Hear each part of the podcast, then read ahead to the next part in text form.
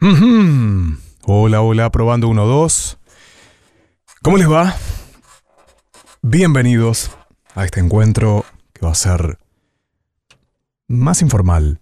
No es que no sea informal manejar los videos de YouTube, pero bueno, ya tienen edición, cortes y esto no lo tendrá. Es más, no estoy manejando en este momento ningún tipo de libretos, ni estoy leyendo nada, ni. Es un espacio como para conversar, para escucharlos a ustedes también con las preguntas, para sincerarnos, para hablar de diferentes tópicos. Algunos tienen que ver con el canal de YouTube y otros no tanto. Se me ocurría empezar en este podcast de Entrenando tu voz sobre mm, el asunto mismo de la voz que tiene tantas áreas y aristas para tocar. Y una es, ¿es necesario realmente tener determinado tipo de voz? Porque a lo largo y ancho de todos los videos surgen siempre preguntas de una manera u otra, de, formas diferentes planteadas, pero yo no tengo tal voz o todavía no estoy preparado para eso y nunca lo tendré porque además mi voz no sé qué y no sé cuánto. Entendamos una cosa antes de decir rotundamente sí o no, y no queremos con esto tampoco ser injustos respecto a aquellos que tienen una tremendísima capacidad y voz. Pero depende cuál sea la actividad, será muy necesario tener determinado tipo de voz o no. ¿Y a qué me refiero con esto? Por ejemplo, en el área de la actuación, la actuación de voz, el actor, la actriz, el actor de doblaje, tiene que ser profesional, tiene que saber manejar la técnica, tiene que ser actor, actriz. Pero ya no importa el tipo de voz porque el tipo de voz que tenga va a estar en función de los papeles que le van a asignar. ¿Esto qué quiere decir? Por ejemplo, si tienes una voz extremadamente chillona o muy estridente, y puede haber personajes para eso, será perfecto. Lo único que tienes que hacer es tomar tus clases, entrenarte.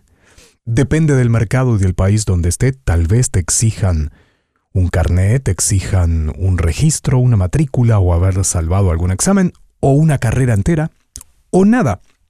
Pero lo que te pueden llegar a exigir al momento de hacer ese casting es que defiendas tu personaje, que lo sepas hacer bien.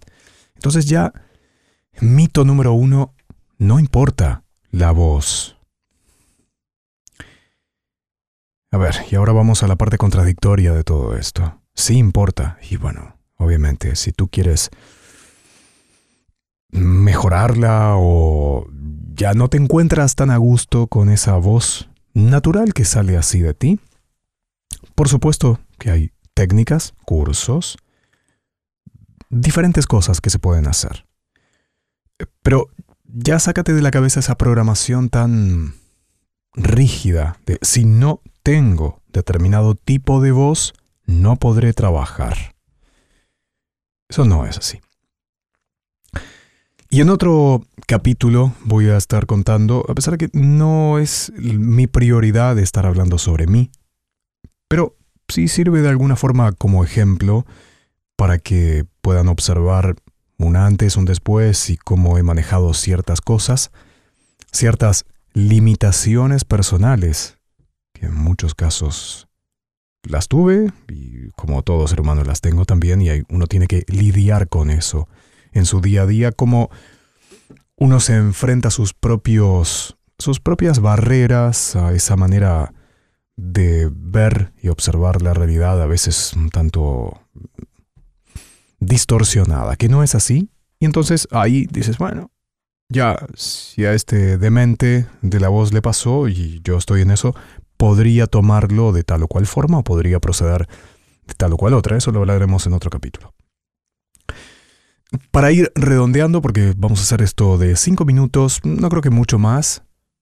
En general, rondarán los 5 o los 10 minutos. Recuerda que Lo importante partiendo de tu voz normal y natural es formarla, trabajar con ella, saber qué hacer y si no sabes qué hacer, conseguir a un buen profesor, profesora, un buen mentor, una persona que tenga las cosas bien claritas te oriente y te diga, puedes hacer esto, puedes hacer aquello, manéjalo de esta manera, manéjalo de la otra. Y dije, buen profesor, porque los que solamente están mirando por su bolsillo y por su curso mm, eh, están en todo su derecho, pero mm, hay que mirar con mucha atención, porque el que realmente es muy bueno no es solamente bueno al dar la técnica y al enseñar y al cobrar, sino que tiene que ponerse en tu lugar y saber si realmente él o ella tiene algo que ofrecerte. A veces uno cuando va a un lugar y la otra persona es sincera, si no es lo que tú sabes hacer o, el caso que se te presenta enfrente no es el idóneo, lo mejor es que te deriven a otra persona, a otro profesional. Y que tengan la honestidad para eso. Así que échale el ojo a alguien que, bueno, que ya tenga referencias respecto a eso, a saber manejar los casos y a saber también tener un buen manejo emocional con los demás, una buena empatía. Bueno, ahí puedes entonces darle para adelante. Me extendí un poquito más allá de los 5 minutos, estamos en 6 minutos 30. Soy Nacho Cabrera, locutor Voice Talent para Entrenando tu Voz Podcast.